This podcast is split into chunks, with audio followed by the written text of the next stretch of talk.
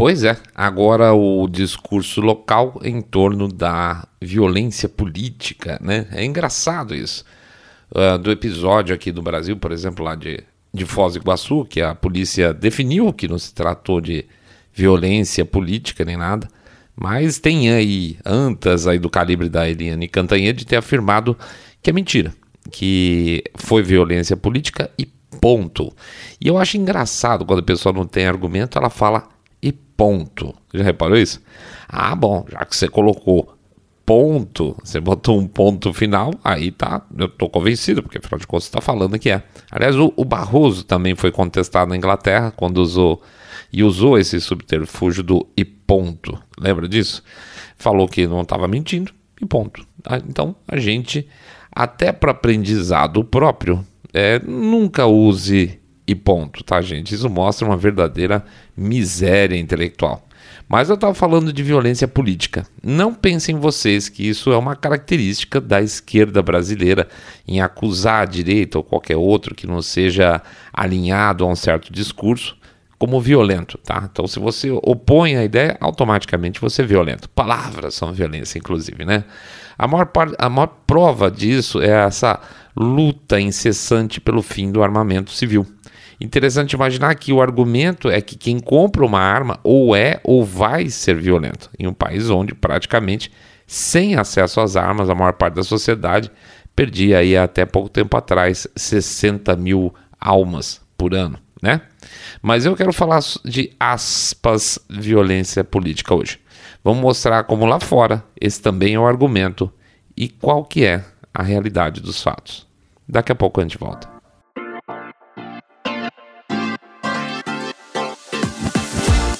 Saindo da bolha. Menos notícia, mais informação para você.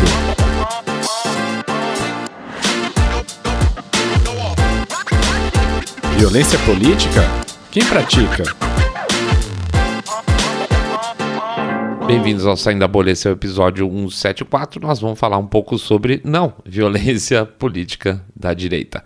Antes de mais nada, vamos fazer o famoso jabazinho aqui pedindo para vocês entrarem no nosso site www.saindabolha.com.br, clicar no botão follow ou acompanhar a gente nas aplicações de podcast, como o Spotify, por exemplo. Pedir também para acompanhar a gente lá no YouTube. No YouTube, além dos episódios que tem do podcast normal, tem outros tipos de vídeo também. Então vocês entram lá, assinam clicando lá naquele sininho lá que às vezes funciona, faz um comentário, deixa um, um like, tá bom? Agradecer a participação aí em relação à nossa última promoção do e-book, tá? A gente distribui os quatro e-books já. Muito obrigado aí pela, pelo apoio que a gente teve. É, pedir para vocês também, por favor, fazer o famoso boca a boca sarado, contando que vocês estão acompanhando o podcast Cabeça Direita Limpinho Supimpa e que detesta o politicamente correto. E, finalmente, é, lembrar do nosso Pix, tá? No nosso Pix, que fica o código nas postagens ou no QR Code lá no, no YouTube. Falei certo hoje. É, lembrando que 1, 2, 5, 10, 10 milhões de reais pingado não é seco. E também que um real por episódio, que tem bastante gente que tá fazendo agora, um real por episódio, gente, ajuda pra caramba, tá bom? Jabazinho rápido, jabazinho light, vamos em frente, vida que segue. Contextualizando. Vamos ser bem claros. Quem prega conflito de classes é o pensamento de esquerda, certo? Lembrando o total fracasso econômico e desses laboratórios sociais em diferentes países que basicamente exterminavam oposições. E quando eu falo de oposições, vão desde oposições políticas até professores, fazendeiros, ou lá no regime, por exemplo, na época do Pol Pot, o cara usava óculos, é sinal que ele tinha alguma coisa intelectual, mata esse cara também, né? Aliás, como o pessoal detesta fazendeiro, a turma da esquerda, né? Uma coisa estranha. Eles comem o quê? Né? Eles vivem de quê? Eu queria descobrir o que a esquerda vive, porque eles detestam, eles adoram invadir, eles adoram acabar com as fazendas, eles acham que a carne é o fim de tudo. É sempre indústria da agricultura que está sempre sendo atacada em todos os regimes de esquerda. E a gente tem que ficar de olho nessas coisas. Bom, aí a gente viu esse fracasso desse discurso econômico de esquerda com o passar dos anos, magicamente sendo transmutado em conflito de novo porém, só que conflitos é, referenciando características in inerentes ao ser humano: etnias, cores, sexo, preferência sexual, né? Gordo, não gordo, aquela coisa toda. E repara o seguinte também, por favor. Em função do movimento negro, você ficou com raiva de negro? Não, certo? Em função do movimento feminista, você ficou com raiva de mulheres? Não, evidentemente que não. Em função do movimento pelos direitos lá LGBT, você ficou com raiva de gays e lésbicas? Também não. Sabe por quê? Porque essa raiva, essa ira, não é parte do seu padrão moral. Você pode discordar das abordagens, você pode discordar das posturas, mas raiva, raiva de, duvido. Pega esse caso agora mesmo da cantora Bebel Gilberto, né? Quando o Lula estava no poder, você pensava em sapatear em cima da bandeira nacional? Não, né? Eu, eu não tenho raiva do Brasil, eu não tenho raiva dos símbolos que representam o país, porque eu discordo de quem governa naquele determinado momento. Eu fico sim uma pistola com quem governa e faz o que faz, que nem eles fizeram, roubar o que roubaram, destruir o que destruíram, mas não do país e não dos símbolos deles. Certo? Deles não, deles, desculpe, do país. Mas não é assim que funciona a raiva dessa turma. E aqui uma opinião pessoal, tá? Eu vi gente falar que isso devia ser proibido, pisar na bandeira. Eu não acho. É, deixa tonta ou qualquer outro tonto quiser pisar, sapatear, limpar o traseiro, se quiser, na bandeira, faz. Reparou como o símbolo fica maior que o ato em si? Quem faz isso fica ainda menor. E além de tudo, gente, é liberdade de expressão, tá? Aspas, muitas aspas aqui, mas liberdade de pensamento. Eu não posso tirar dos outros o direito de ser ridículo, de ser patético, tá? Então, quer pisar na bandeira? Pisa. Quem vai fazer o papel idiota é você. Portanto, por mais que eu procure na história recente, eu vejo na esquerda a raiz de toda essa raiva. Ah, os governos autoritários com viés direito também foram violentos. É verdade, é verdade, foram sim. Mas é de novo porque são autoritários e não por causa do viés de direita. Ser autoritário é ser violento. São conceitos irmãos. Não tem como ser autoritário sem ser violento, né? Ponto. é, brincadeira. É, é, mas concorda que o autoritário vai fazer o que for necessário, literalmente, o que for necessário para impor sua opinião? Então, a raiz da violência está aí. Agora, ainda conceitualmente, se o pensamento de direita proclama o indivíduo como chave e o da esquerda está baseado no bem comum para que se alcance a igualdade, chuta quem vai querer impor regra e quem vai entender a opinião alheia. E chuta-se quem vai querer impor regra não vai acabar sendo violento. É mais fácil que somar 2 mais 2. O pensamento de esquerda, portanto, é inerentemente violento, sinto muito. Ele impõe, ele não negocia, porque teoricamente a causa justifica. Porque teoricamente, lá na frente, lá na frente, tem uma utopia que faz valer a pena ser cruel hoje para amanhã amar, tá? Você só vai começar a amar amanhã quando essa utopia, que não vai acontecer nunca, chegar. E aí sobra o que para hoje? Sobra o ódio. Congressional Baseball Shooting. Tem um episódio praticamente desconhecido do público brasileiro que foi um ataque que eu chamaria sem medo nenhum de um ataque terrorista a um jogo de beisebol de republicanos, congressistas e políticos republicanos em 2017. Juntava a turma toda lá para fazer a UE, uma festa republicana com base no beisebol, tá? Então, naquele ano 2017, a coisa estava tudo legal, muita diversão, e um sujeito eh, da Virgínia, acho que foi, um cara chamado James Hodgkinson, resolveu que era hora de acabar com uns figurões republicanos. Reparou? O sujeito não acha que a participação política dele é importante. Essa é toda a diferença. Ele acha que para mudar as coisas ele tem que matar uns figurões. E entre as pessoas que ele resolveu matar estava o líder na época da maioria no Congresso, o representante Scalise. De fato, foi por pouquíssimo, tá? Os tiros do tal do Hodgkinson é, fizeram um baita estrago no, no corpo do republicano que quase, quase, quase bateu as botas mesmo, tá? Muito bem quem era o atirador. O atirador era um apoiador do Bernie Sanders. Ah, um ativista político super loser, no sentido de vida mesmo, que estava morando, se não me engano, na época até num trailer. E deixa eu ser bem filho da. Hum, tá? Eu vou fazer uma correlação aqui, mas não significa que exista a correlação inversa. Vocês já repararam o quanto tem de vagabundo, de preguiçoso e principalmente de invejoso que defende pautas da esquerda? E olha que interessante, já repararam que quando a esquerda chega no poder, os casos de corrupção explodem?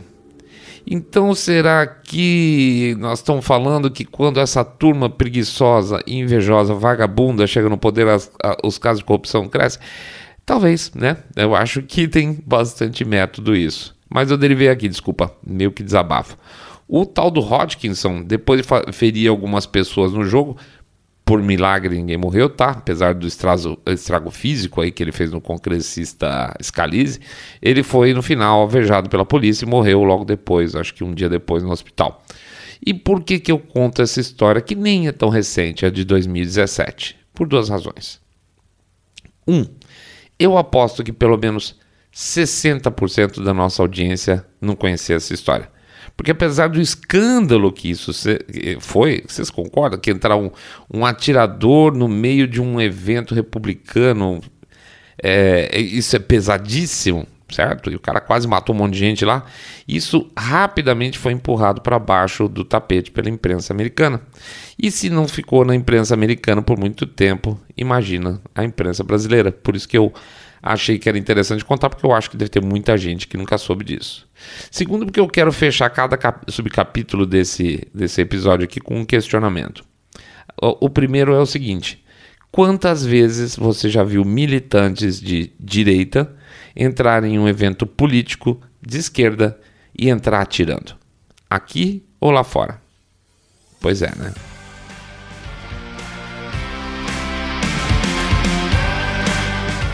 Distúrbios de 2020. Bom, essa história já é clássica, né? Cria um movimento popular e logo em seguida você vai ver grupos da esquerda, black blocs, antifa, essa porcariada toda, estragando tudo no final. Geralmente à noite, porque eles são de uma coragem tão grande que eles precisam se esconder é, inteiro de preto e fazer as mulambices dele do, nas sombras da noite, né? E aí você tem o caso de agosto de 2020, tá? Dois anos atrás, no auge da destruição das cidades americanas, mais especificamente em Portland, que é um antro da esquerda americana. Eu não sei, deve ter alguma coisa na água lá, porque eu nunca vi tanto cabeça de bagre junto. E a cidade estava vivendo dias e dias, todo santo dia tinha protestos por causa da morte do George Floyd, até parece. Claro que essa era a desculpa, não é a razão. Naquele dia específico, então, houve uma pequena caravana na cidade organizada pelos Patriotic Prayers, tá? Que eu não consigo dizer para vocês, sério. Eu não consigo dizer para vocês, e olha que já fuça nesse monte de assunto faz muito tempo, é, se eles são realmente um grupo mais extremista, vamos chamar assim, de direita, de tanta notícia furada que tem contra eles. Pode até seja que, que os caras sejam mais radicais mesmo, tá? Mas é tanta distorção que eu não saberia dizer se são mesmo e se são, se é muito ou é pouco, tá? Enfim, mas isso pouco importa. O questão, a questão aqui, que eu digo que pouco importa, é porque é, não justifica um cara chamado Michael Reynolds é, branco, claro, né? Sempre isso, que se dizia fazer segurança para os manifestantes do Black Lives Matter, simplesmente avançar na direção de um pequeno grupo de apoiadores de Trump que estava andando pela cidade ali pelo centrão e atirar em um deles, certo? A vítima chamada Aaron Danielson morreu ali na hora. Esse cara chegou correndo lá com alguma dentro de uma determinada situação, acho que deu dois tiros no cara, o cara morreu. O atirador fugiu e foi logo aí procurado pela polícia. Saiu da cidade, alguns dias depois foi encontrado realmente fora da cidade e foi morto tentando reagir à prisão. Pois é, a imprensa na época tentou colar uma história de que os tiros que ele deu foi porque os dois se confrontaram na rua, mas não é verdade. O Danielson basicamente estava andando na rua com o grupo. Quando eles foram confrontados com esse grupo oposto, imediatamente foi é, alvejado pelos tiros que tiraram a vida dele, tá? Ele não estava fazendo nada demais. Então vamos lá. Perguntinha de final de capítulo. Nesse aqui agora também. Quantas vezes vocês já viram um militante de direita correr na direção de um grupo de pessoas de esquerda e descarregar o revólver dele? Né? Pois é. 6 de janeiro. Essa é a, vamos dizer assim, ela pièce de resistência do argumento da esquerda americana, que prova, prova cabalmente a violência da direita. Né? Eles invadiram o Congresso, foi pior que no 9-11, lá que é 11 de setembro, foi pior que teve político falando que foi pior que Pearl Harbor, que é o momento mais negro da história americana, um papo furado total tanto é um papo furado total que tem um monte de gente começando a sair agora das prisões aí porque está recorrendo de algumas condenações quando aparece conforme vão aparecendo imagens onde você vai vendo os guardas abrindo as portas e apontando para onde as pessoas deveriam entrar. Pelo fato de, é, de que não houve violência contra os, os policiais ao contrário da da imprensa ter falado que houve muita violência, que teriam morrido, que teria morrido policial com que bateram com extintor de incêndio na cabeça deles até a morte, aquela coisa toda. Não houve. A única morte que houve no dia 6 de janeiro, por causa das manifestações de janeiro, foi de uma das manifestantes que tomou um tiro que veio de dentro para fora lá do Congresso, tá? E é um, por sinal, uma coisa muito cinza, porque simplesmente também abafaram a questão de investigação disso tudo. As horas, horas, horas, milhares de horas de filmagem que estão à disposição até agora também não, não foram colocadas totalmente à disposição do público, então está tudo muito cinza.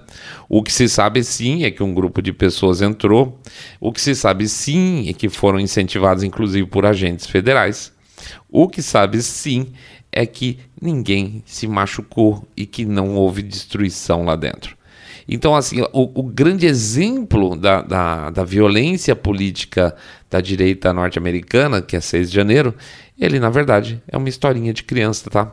Já houve atentado à bomba dentro, pro, dentro do Capitólio, ao lado do Capitólio, quebrando vidraças, etc e tal, e uma das pessoas que participou desse atentado, já fez parte depois dos governos de esquerda é, nos Estados Unidos, ou seja, nada muito bonito, né, vamos dizer assim.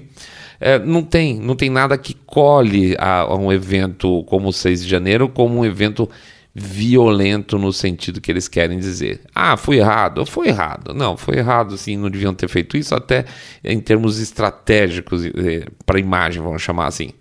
Mas não, não foi um movimento de violência contra contra ninguém, tá? Tanto que não morreu ninguém, não feriu ninguém e não destruiu nada. Agora eu te pergunto, a gente acabou de falar pra, lá para trás, Black Blocs, Black Lives Matter, Antifa, isso sim tem destruição, isso sim tem morte, isso aí tem violência. Concorda? Lee Zeldin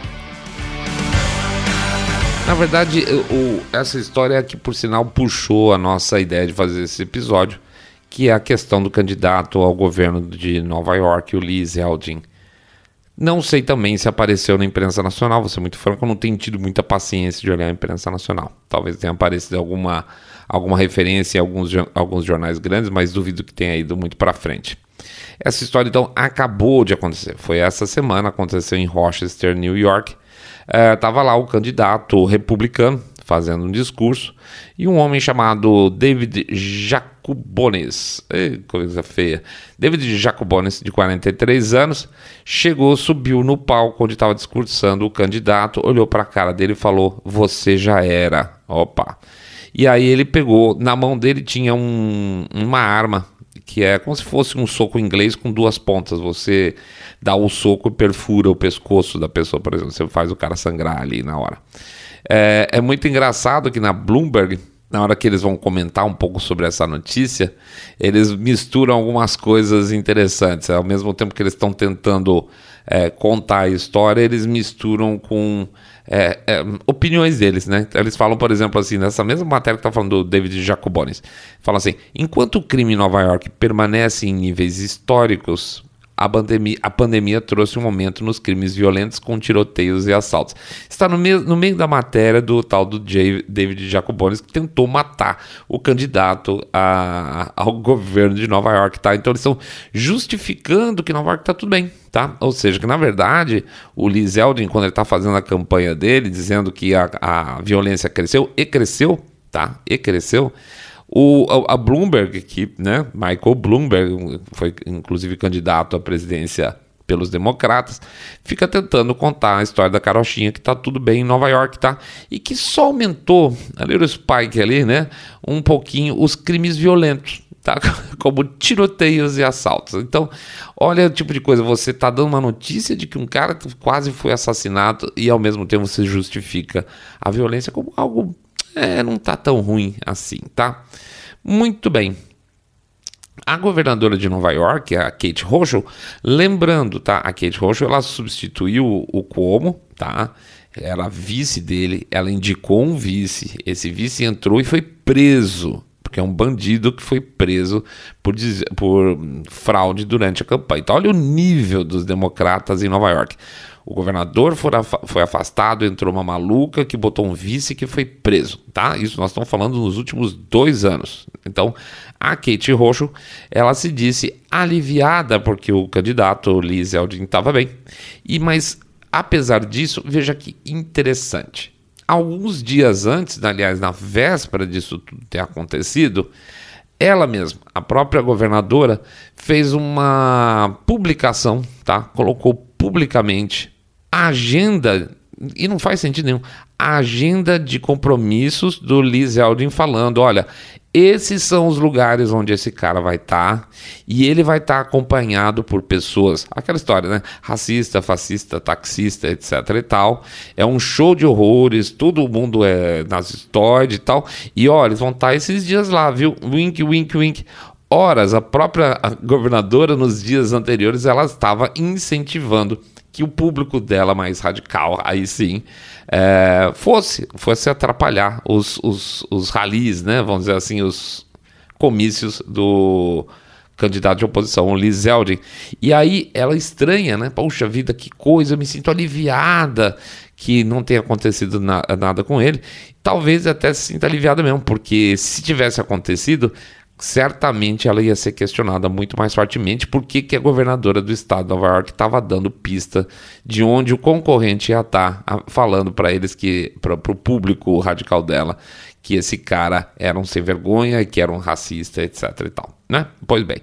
Aí, maravilha. O, houve o ataque, graças a Deus, no momento lá o, o candidato teve reflexo, segurou o braço do, da pessoa que atacou. O cara atacou meio sem muita, sem muito, muito mojo também, mas beleza, não, não tô minimizando não. Segurou o braço do cara, voaram lá os, os assessores, derrubaram o cara no chão, foi preso, chorou no chão, uma coisa meio estranha, é, foi levado pela polícia e foi liberado imediatamente. Não ficou preso nada, nenhum momento, zero, rosca. Por quê? Porque no estado de Nova York existe uma diretriz para que não se cobre fiança de nenhum crime considerado, a não ser que seja considerado muito grave. E como ele só tentou matar o candidato ao governo durante as eleições, então tudo bem, pode soltar o cara, tá? Sem fiança. Simplesmente foi liberado na hora. Aliás, na hora do discurso que o, quando ele foi atacado, o, o Zeldin estava falando exatamente disso, que ele ia reverter essa história. E aí foi o momento em que o, o tal do David Jacobones foi lá e tentou matar ele, falou: Você já era. Significativo, né? Quando acaba essa história toda, o Lizeldin volta para o discurso dele e fala: Ó, oh, o que, que vai acontecer? Já vou, já vou te adiantar.